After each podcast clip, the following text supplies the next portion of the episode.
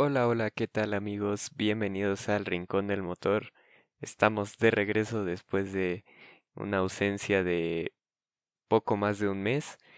Ya entramos de lleno en la temporada 2022 de Fórmula 1. Ya estamos dejando atrás ese...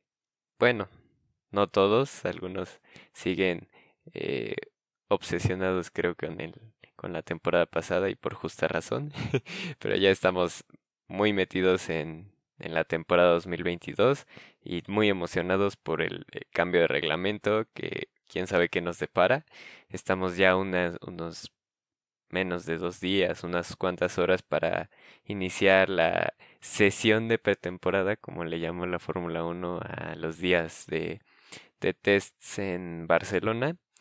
Y este capítulo será una guía para la temporada 2022 para que tengan un resumen rápido, no tan rápido, pero preciso de todo lo que cambia y lo que veremos de novedad para esta temporada de Fórmula 1, que como ya sabemos es un cambio radical respecto a años anteriores. Eh, realmente el cambio de reglamento de, de este año 2022, que inicialmente estaba eh, pensado para la temporada 2021, sin embargo por estas cuestiones de la pandemia se tuvo que retrasar un año y finalmente está teniendo efecto en este para la temporada 2022 pues es, es algo es de lo más grande en cambios de reglamento de Fórmula 1, pues prácticamente de 2014, desde 2014 que inició la era híbrida, que se incorporaron los motores eh, V6 turbo. Desde ese entonces no habíamos tenido un cambio de reglamentación tan grande, ¿no? Y o podríamos remontarnos incluso al 2009 en cuestiones eh, aerodinámicas, ¿no? Bueno, también tuvimos por ahí un cambio en 2017, pero esta vez sí es eh, bastante más fuerte. Empecemos por la razón de ser de este reglamento nuevo para 2022 pues la Fórmula 1 quería hacer o quiere, tiene por objetivo, veremos si se logra, hacer carrera, hacer más competitiva la categoría. Hasta el año pasado, incluso con los pequeños cambios en el reglamento entre 2020 y 2021, eh, el, diseño de los monoplazas eh, tenía como consecuencia ciertas condiciones eh, por, por aerodinámica en las que seguir de cerca al monoplaza, un monoplaza que, que quería alcanzar a otro y seguirlo de cerca, se le complicaba bastante mantenerse a poca distancia por la pérdida de carga aerodinámica, principalmente en curvas.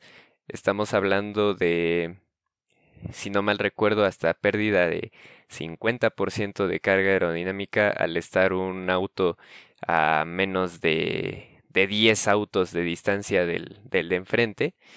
Y eso hacía prácticamente imposible que, que los autos eh, permanecieran en... O, dificultaba más bien eh, la, el, el seguir a un auto y poder sobrepasarlo. Imaginemos que en un circuito tenemos una serie de curvas y después una recta larga, ¿no? Pues por esa pérdida de carga aerodinámica en las curvas, el coche que iba cazando al de enfrente, pues perdía tiempo en, en, en esa secuencia de curvas, ¿no? Y tal vez en la recta, aún con el DRS, no le alcanzaba para sobrepasar al auto que estaba enfrente. Entonces lo que se pretende con este cambio de reglas es que eso no suceda.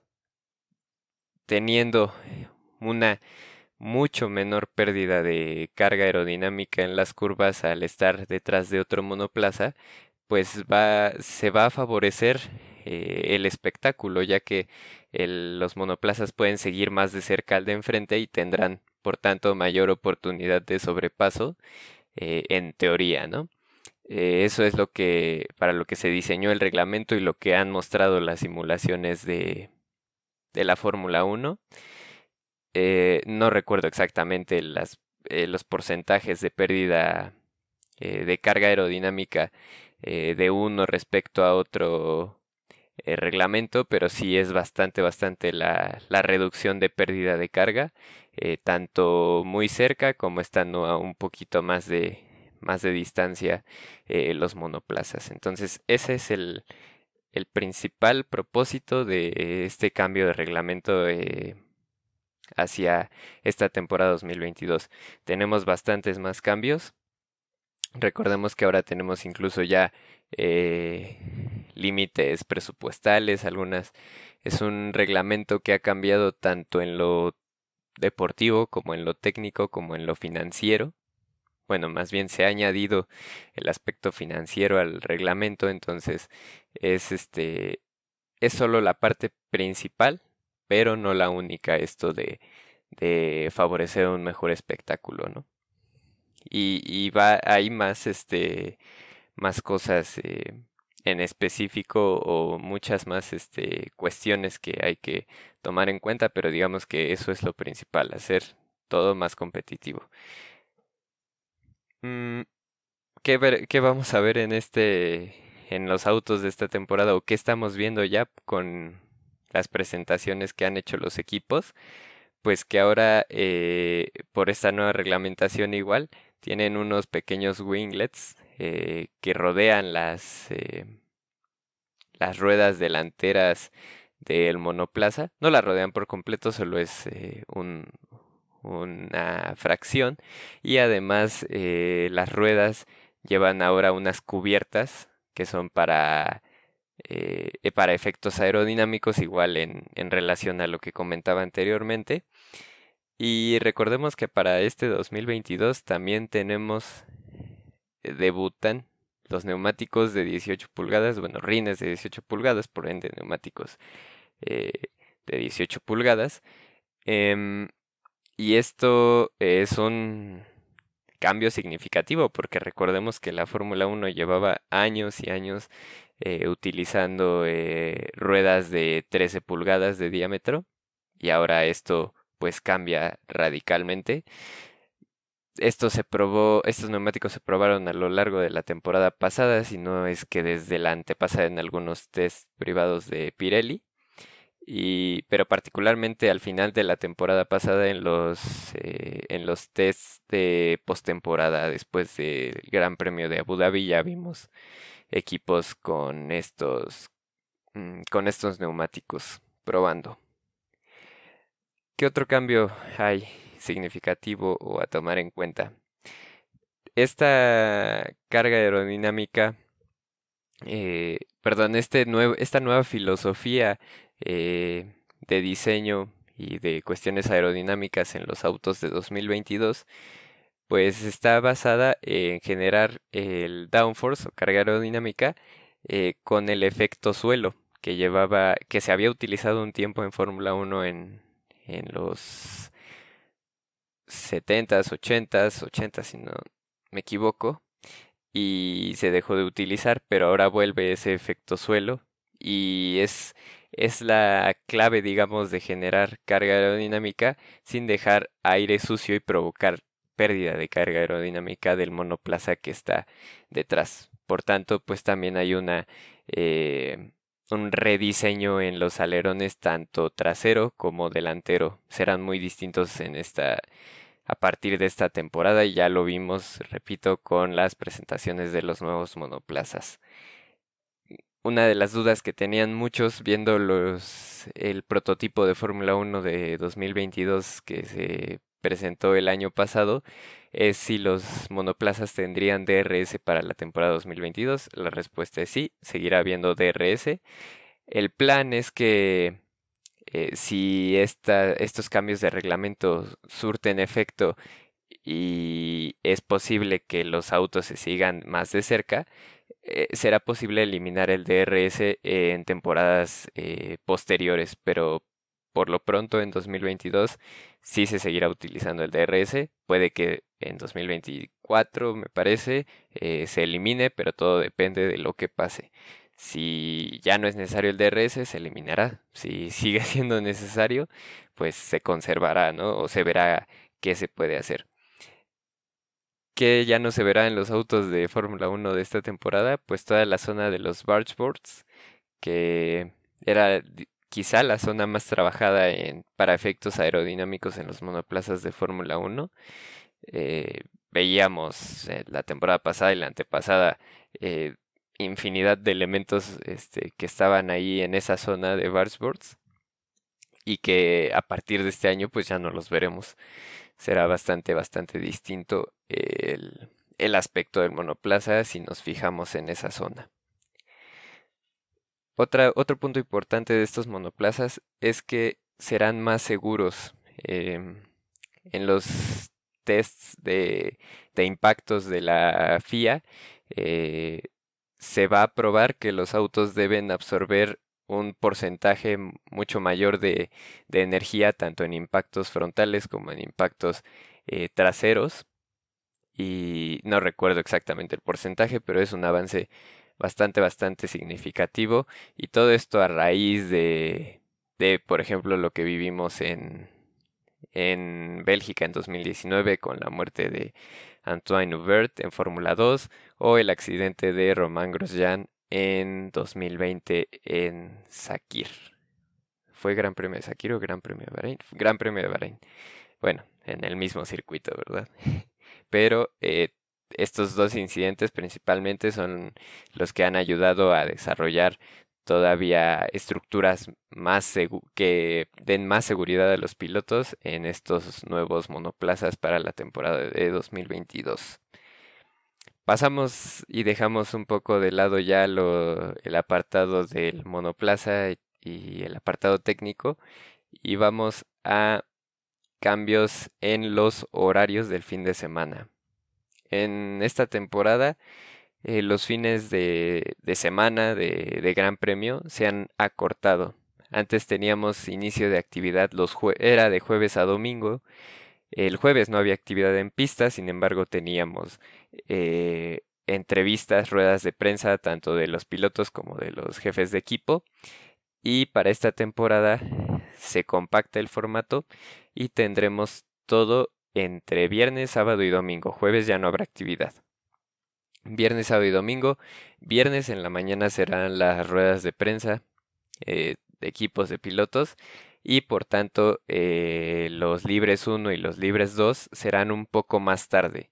Eso sí, los horarios del sábado y del domingo eh, serán como, como se acostumbra, pero sí el viernes tenemos tendremos ese cambio y las sesiones del viernes, repito, entrenamientos libres 1 y 2 serán eh, más tarde de lo normal, me parece que un dos horas más tarde, pero eh, por ahí está la tabla de FIA con los horarios para toda la temporada, entonces ahí pueden checarlo y hacer la conversión para su zona horaria y porque todo está respecto a tiempo de meridiano de Greenwich, como es costumbre. Otro cambio importante para esta temporada se elimina la regla de los neumáticos de Q2. Recordemos que hasta la temporada pasada los 10 pilotos que pasaban a Q3 tenían que iniciar la carrera con el, neumático que habían marcado su tiempo más rápido en Q2, es decir, con el que habían logrado clasificar a Q3. Pues esa regla ya no va más, es decir, ya no vemos, ya no veremos eh, por ahí eh, estrategias de los equipos que si tratan de pasar al a Q3 con el neumático medio en lugar del blando, especialmente los más rápidos para para tener alguna ventaja estratégica en carrera, pues eso ya no se verá. Ahora todos pueden ir a, tope eh, desde Q2, Q3 y sin miedo a que a, a, a, pensar de más en la estrategia para la carrera del domingo eh, y de eso en eso basar su estrategia de la clasificación del sábado, ¿no? Eso ya no será en esta temporada. Otra novedad para 2022 es que habrá sesiones técnicas informativas los viernes en los que en las que los equipos eh, estarán digamos obligados a describir los componentes que no utilizaron en el Gran Premio anterior y que estarán incorporando en ese Gran Premio. Es decir, si Ferrari lleva una mejora para el Gran Premio de España, por ejemplo, pues en la sesión de informativa del viernes en el Gran Premio de España tendrá que comunicar y presentar esas eh, como, un, como un informe de esas mejoras que eh, plantea incluir para ese fin de semana. Algo interesante, la verdad. También, otra nueva regla. Debe haber presencia obligatoria de un piloto joven en al menos una sesión de Libres 1 por cada monoplaza. Por ejemplo, eh, para el caso de McLaren, pues al menos en una sesión de práctica 1 de toda la temporada, en el auto de Lando Norris tendrá que hacer eh, la práctica 1 un piloto joven novato con menos de dos grandes premios de experiencia en Fórmula 1. Por ejemplo, supongamos Pato Ward. Y también en el auto de Richardo, en un gran premio, eh, otro piloto joven o el mismo piloto joven deberá completar una sesión de práctica 1. Puede ser en los dos casos Pato Ward, pero aquí el chiste es que eso aplica para cada monoplaza. Al menos una vez en la temporada debe suceder esto. Y bueno, ya que pasamos por los cambios más grandes del reglamento. No, esperen, falta todavía eh, decir las novedades del formato de clasificación sprint. Entonces, actualizaciones al formato sprint de la Fórmula 1. Bueno, lo primero y más importante es decir que en esta temporada 2022, contrario a lo que se esperaba, no aumentarán a 6 el número de grandes premios que tendrán este formato. Serán igual que la temporada pasada, tres grandes premios con formato sprint. Serán el de Imola, que es el de Emilia Romagna, el de Austria y el de Brasil. Esos serán los tres grandes premios con este formato para esta temporada. ¿Cuáles son los cambios? Pues eh, la temporada pasada, para fines estadísticos, se otorgaba la pole position al piloto que ganaba la sprint qualifying, es decir, la carrera corta del sábado. Sin embargo, para 2022 cambia este aspecto y el que estadísticamente hace la pole es el que queda primero en la clasificación del viernes, es decir, la clasificación formato clásico. Sin embargo, eso no quiere decir que la clasificación del viernes vaya a definir la parrilla de salida del domingo. No, sigue siendo igual que antes. Eh, la parrilla de salida del domingo se define por el resultado de la, eh, de la carrera sprint del día sábado. Entonces recordemos, clasificación del viernes, quien la gana hace la pole. Eh, esa es la, el orden de salida para la carrera corta del sábado y según los resultados de la carrera corta del sábado se define la parrilla de salida para el Gran Premio del domingo. Bueno, para la carrera del domingo. Y ahora sí, cambios en la en el sistema de puntuación de sprint. Pues ya no sumarán puntos solamente los tres primeros pilotos. Sumarán puntos los ocho primeros pilotos. Antes sumaba 3 puntos el primer lugar, 2 puntos el segundo lugar, 1 punto el tercer lugar. Bueno, esta vez, eh, como digo, sumarán puntos los 8 primeros de la carrera corta del sábado, 8 puntos el primer lugar y 1 punto el octavo lugar, es decir, 8, 7, 6, 5, 4, 3, 2 y 1 punto respectivamente para el primero, segundo, tercero, cuarto, quinto, sexto y séptimo y octavo lugar. Em, ya no se llamará Sprint Qualifying, eso solo es un cambio de nombre. Ahora se llama simplemente Sprint. Entonces es solo un cambio de nombre y hay que tomarlo en cuenta. Y ahora sí, vámonos con los pilotos o con el lineup de, de pilotos para la temporada, porque no está de más recordarlo.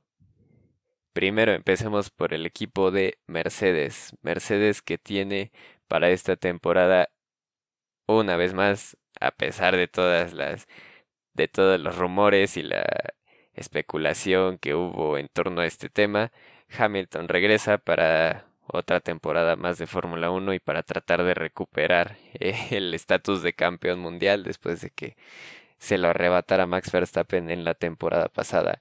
Y esta vez recordemos que Hamilton no será acompañado por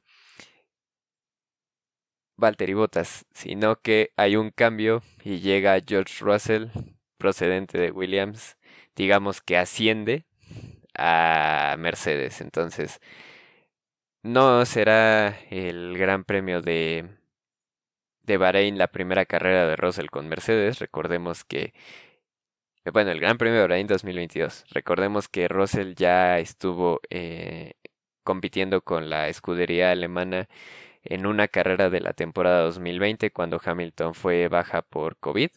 Entonces es una de las novedades para esta temporada y veremos qué tal le va a George Russell si puede eh, darle pelea a Hamilton. Todo está por verse.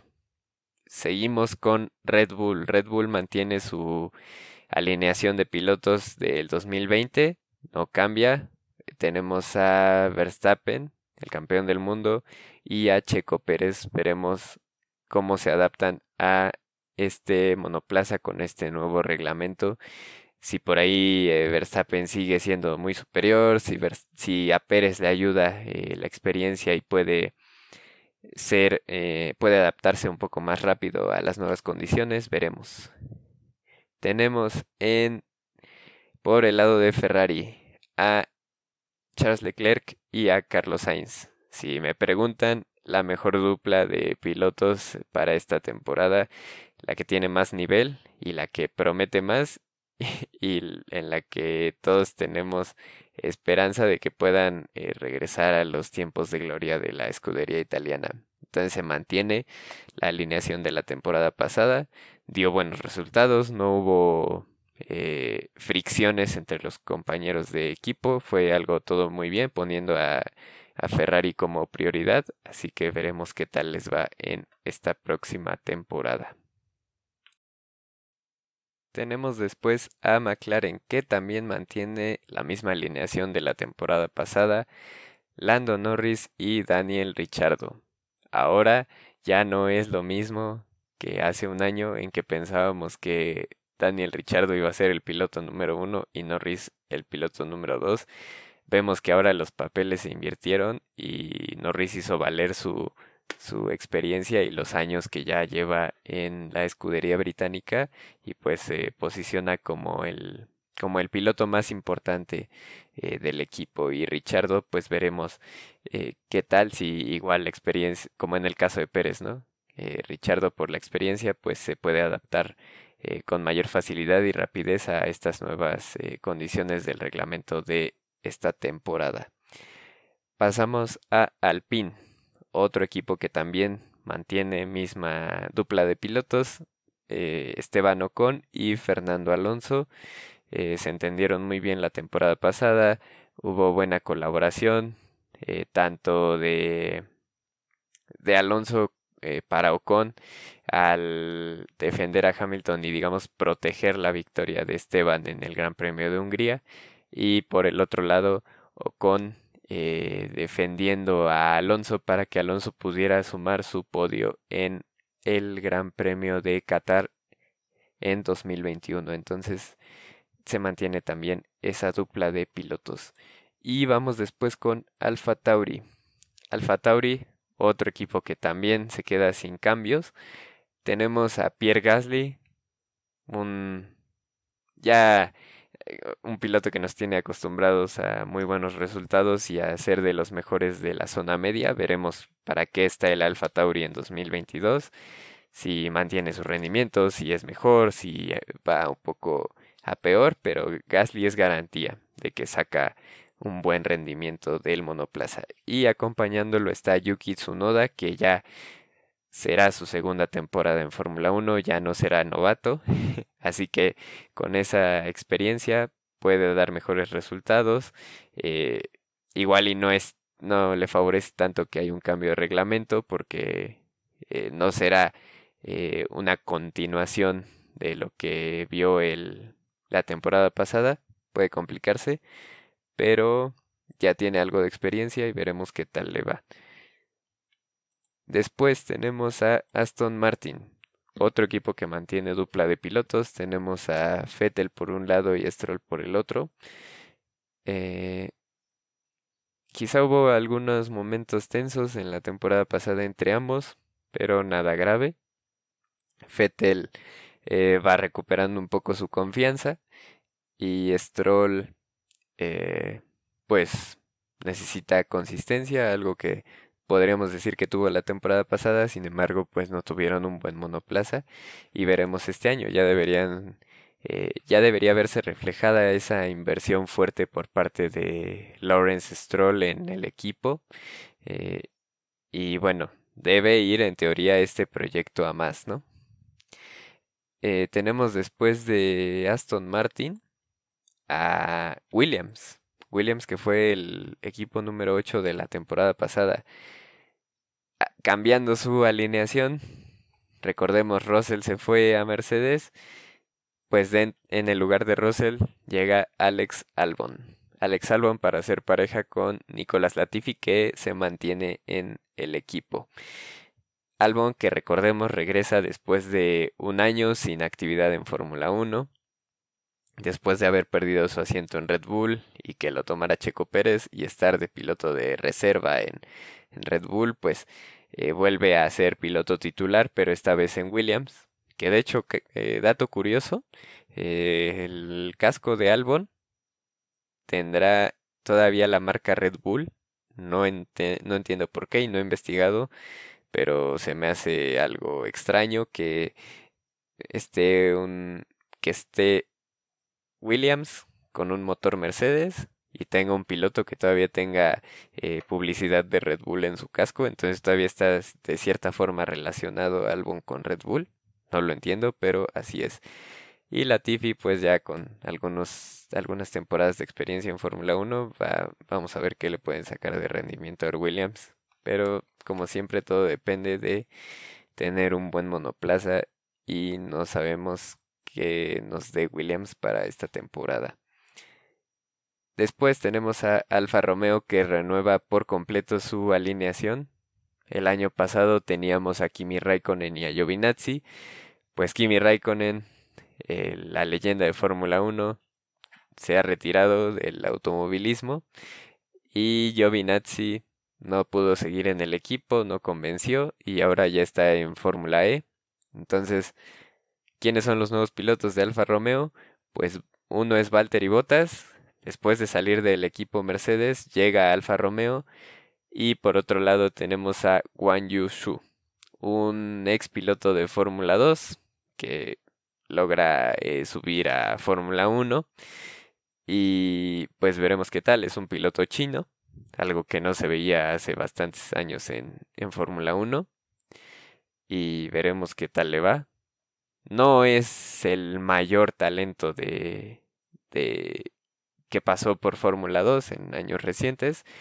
Eh, sin embargo, pues es el que tuvo eh, la oportunidad para, para subir a Fórmula 1. Recordemos que no siempre los mejores pilotos de Fórmula 2 son los que terminan dando el salto a Fórmula 1, pero debe aprovechar su oportunidad.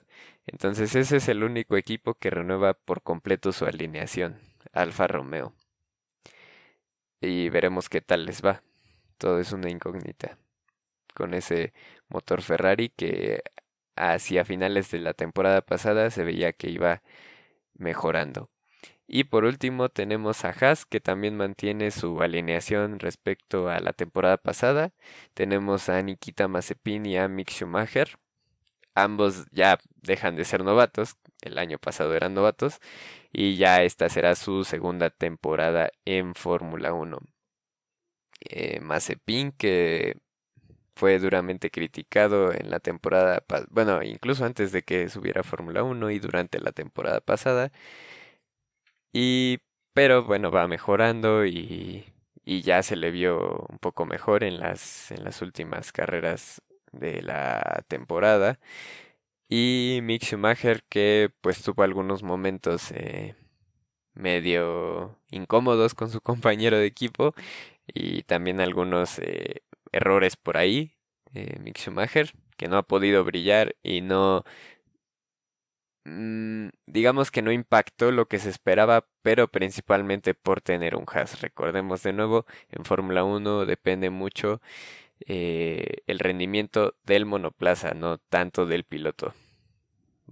Porcentajes quizá 70% auto, 30% piloto o incluso más el auto, ¿no? Entonces, eh, no recuerdo bien quién decía, Gasly o apenas esta semana declaraba que Hamilton, si lo pones en un Haas o en un Williams, estaría en el último lugar o en los últimos lugares y pues es eh, cierto perfectamente, ¿no? Eh, Haas, recordemos que la temporada pasada dijeron que prácticamente no iban a desarrollar nada el auto de 2021, que todos estaban centrando en... daban por perdida la temporada, solo digamos que de práctica para sus dos pilotos novatos, y que estaban centrando todos sus esfuerzos en el desarrollo del auto de 2022. Veremos si les funcionó y qué tal que pueden dar la sorpresa. Mm, no creo que sea tanta la sorpresa como para que los veamos en un cuarto lugar del campeonato de constructores, pero bueno, salir del fondo ya sería un gran logro para, eh, para Haas. Y ya habiendo repasado todos los equipos y los pilotos, bueno, eh, un resumen de los equipos que, que, no hice comentarios, pues Mercedes eh, no lo podemos descartar que sea como uno de los favoritos porque simplemente tienen eh, uno de los mejores, y no es que el mejor motor de la era híbrida, entonces el motor no, no cambia radicalmente, entonces van a seguir estando ahí arriba seguramente. No sabemos si sean los mejores, si hayan interpretado el reglamento eh, a la perfección. Eh, Red Bull no sabemos si el, centrarse tanto en hacer campeón a Max Verstappen en la temporada pasada les pase factura y hayan descuidado un poco el desarrollo de 2021, no sabemos. McLaren iba eh, en en tono ascendente las últimas temporadas, sin embargo en el cierre de 2021 se cayeron un poquito, a lo mejor eh, se centraron ya en el desarrollo de 2022, no sabemos. Eh, recordemos Aston Martin, ya deberían verse más resultados. Ferrari promete, eh, muy optimistas en su presentación, y Alpine eh, no se ponen la vara tan alta, pero sí eh, esperan mejorar y, ser a lo mejor de los tres mejores equipos y con ese famoso, con, con el plan, como lo llama eh, Fernando Alonso, ¿no? Alfa Tauri no sabemos qué, qué vaya a pasar, ¿no? Y ahora sí, pasando a fechas, pretemporada. Esto fue polémico hace unas semanas. tendremos, digamos, eh, dos jornadas de pretemporada, tests de invierno como se les conoce. Eh, la primera será en Barcelona, en el circuito de Cataluña, España, entre el 23 y el 25 de febrero. Ya estamos a unas cuantas horas, ¿no? Pero ¿qué pasa?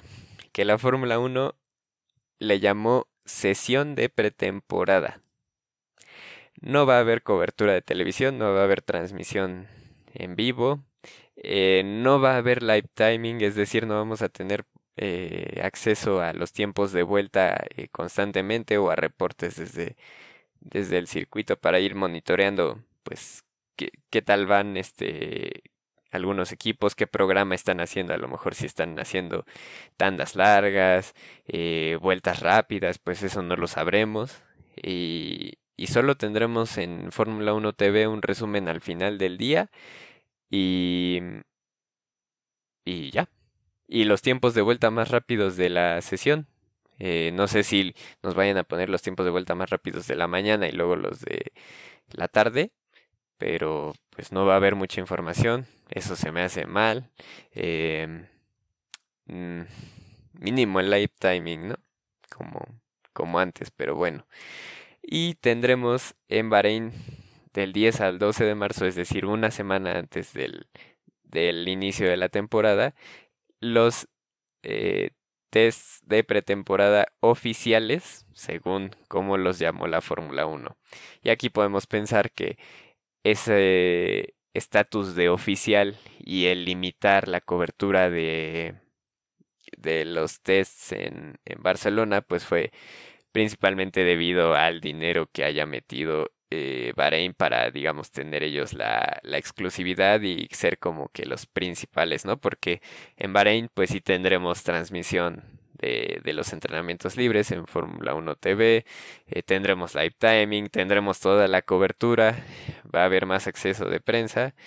Eh, pues propiamente unos test de pretemporada como los de la temporada 2021 que, que fueron precisamente en Bahrein, ¿no?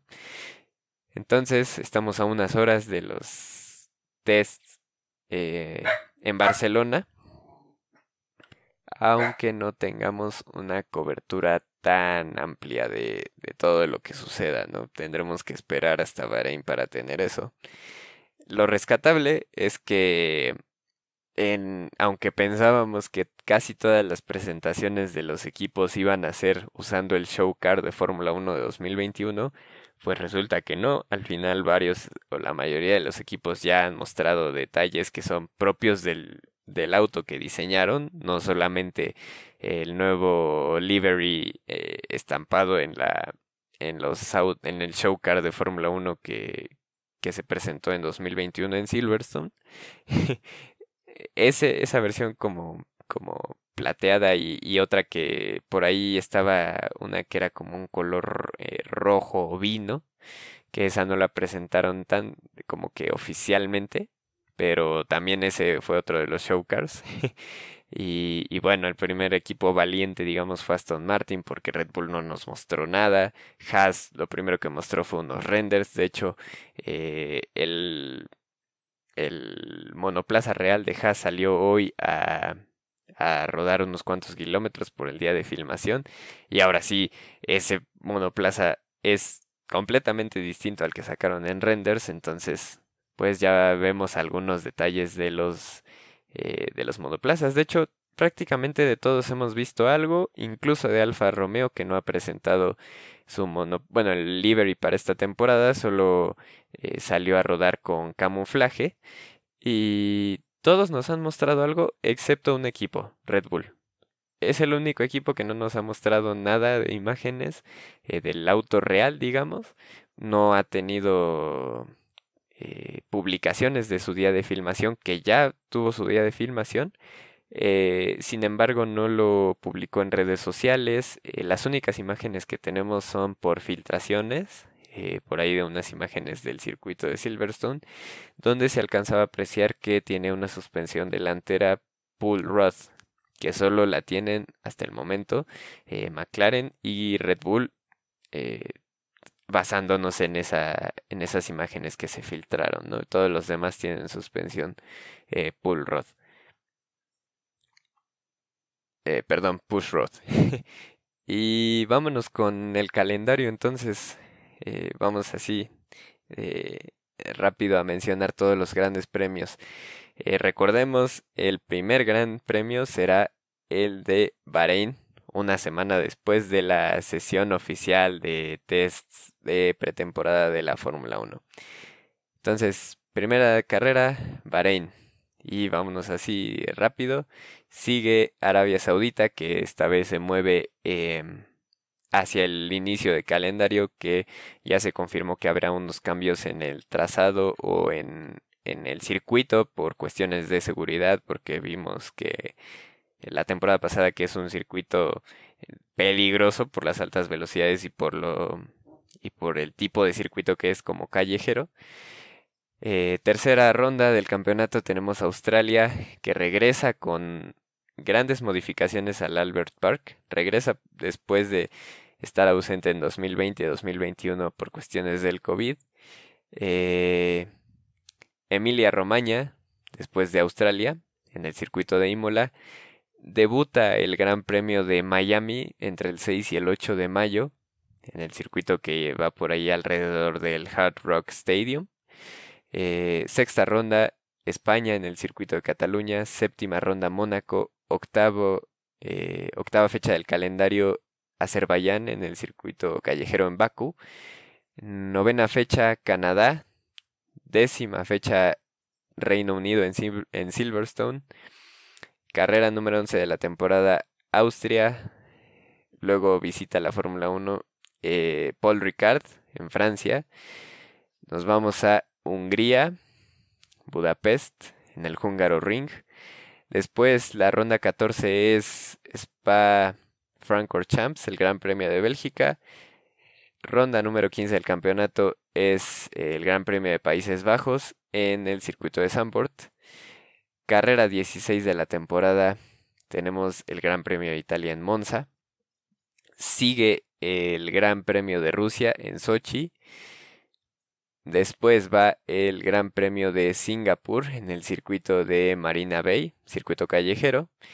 Tenemos eh, como ronda número 19 del campeonato el Gran Premio de Japón en el circuito de Suzuka que regresa después de estar de perderse dos temporadas por lo del COVID. Tenemos después el Gran Premio de Estados Unidos en Austin. Recordemos que entonces este año serán dos grandes premios en Estados Unidos, primero Miami, después Estados Unidos. Y carrera número 21 de la temporada, el Gran Premio de México en el Autódromo Hermanos Rodríguez. Vayan anotando la fecha, 28, 29 y 30 de octubre. Regresa, digamos, a su a sus fechas habituales el Gran Premio de México en, temporada o un poquitito antes de, de Día de Muertos. Carrera número 22, Gran Premio de Brasil en el circuito de Interlagos y la temporada cierra en Abu Dhabi en el Jazz Marina Circuit en 18, 19 y 20 de noviembre. Esperemos que para ese entonces todavía no se haya decidido el campeonato como pasó la temporada pasada. Entonces, 23 carreras tendremos en esta temporada de Fórmula 1. Obviamente un récord histórico para la categoría. Y veremos, eso es lo que está en el papel, 23 carreras, eh, hasta el momento se espera que sí se cumpla eso. Sin embargo, sabemos que por la situación de la pandemia puede ser que alguno de los eh, países llegara a cancelar su gran premio. Eh, yo me, si me preguntaran por alguno que pensara que se podría cancelar, sería el de Japón. Pero, pues, no sabemos, ¿no? Y ahí están, ahí tienen el calendario para 2022 de Fórmula 1. Eh, ausencia eh, destacada, eh, China en Shanghai. Todavía no habrá gran premio en China. Y hasta aquí esta guía de Fórmula 1 2022. Creo que toco los puntos más importantes y pues con esto estarán bien, bien informados y al menos con lo básico para poder comprender eh, qué es lo que sucederá esta temporada de Fórmula 1 que promete ser, mm, bueno, eh, en teoría pues nos dará mayor espectáculo. No digo tanto que prometa porque eh, de repente cuando hay cambios de reglamento puede que algún equipo eh, se salga con la suya y domine, como es el caso de Mercedes en 2014 o Brown GP en 2009. Eh, pero eh, pues al menos esperemos que, que, se cumpla lo que, lo que se espera por parte de la Fórmula 1 y de FIA de hacer la categoría más competitiva y si no es esta temporada será la siguiente porque las reglas favorecerán el que equipos que se vean en desventaja puedan eh, recuperar el paso eh, mucho mucho más rápido y alcanzar a los equipos de media tabla o, los más rápidos eh, con mayor facilidad y en menor tiempo incluso con, con un desarrollo muy significativo en, en esta misma temporada. Puede que un equipo empiece con un rendimiento malo y se ponga las pilas y pueda estar em, en buen ritmo hacia el final de temporada, ¿no? Eh, pues es todo por este capítulo.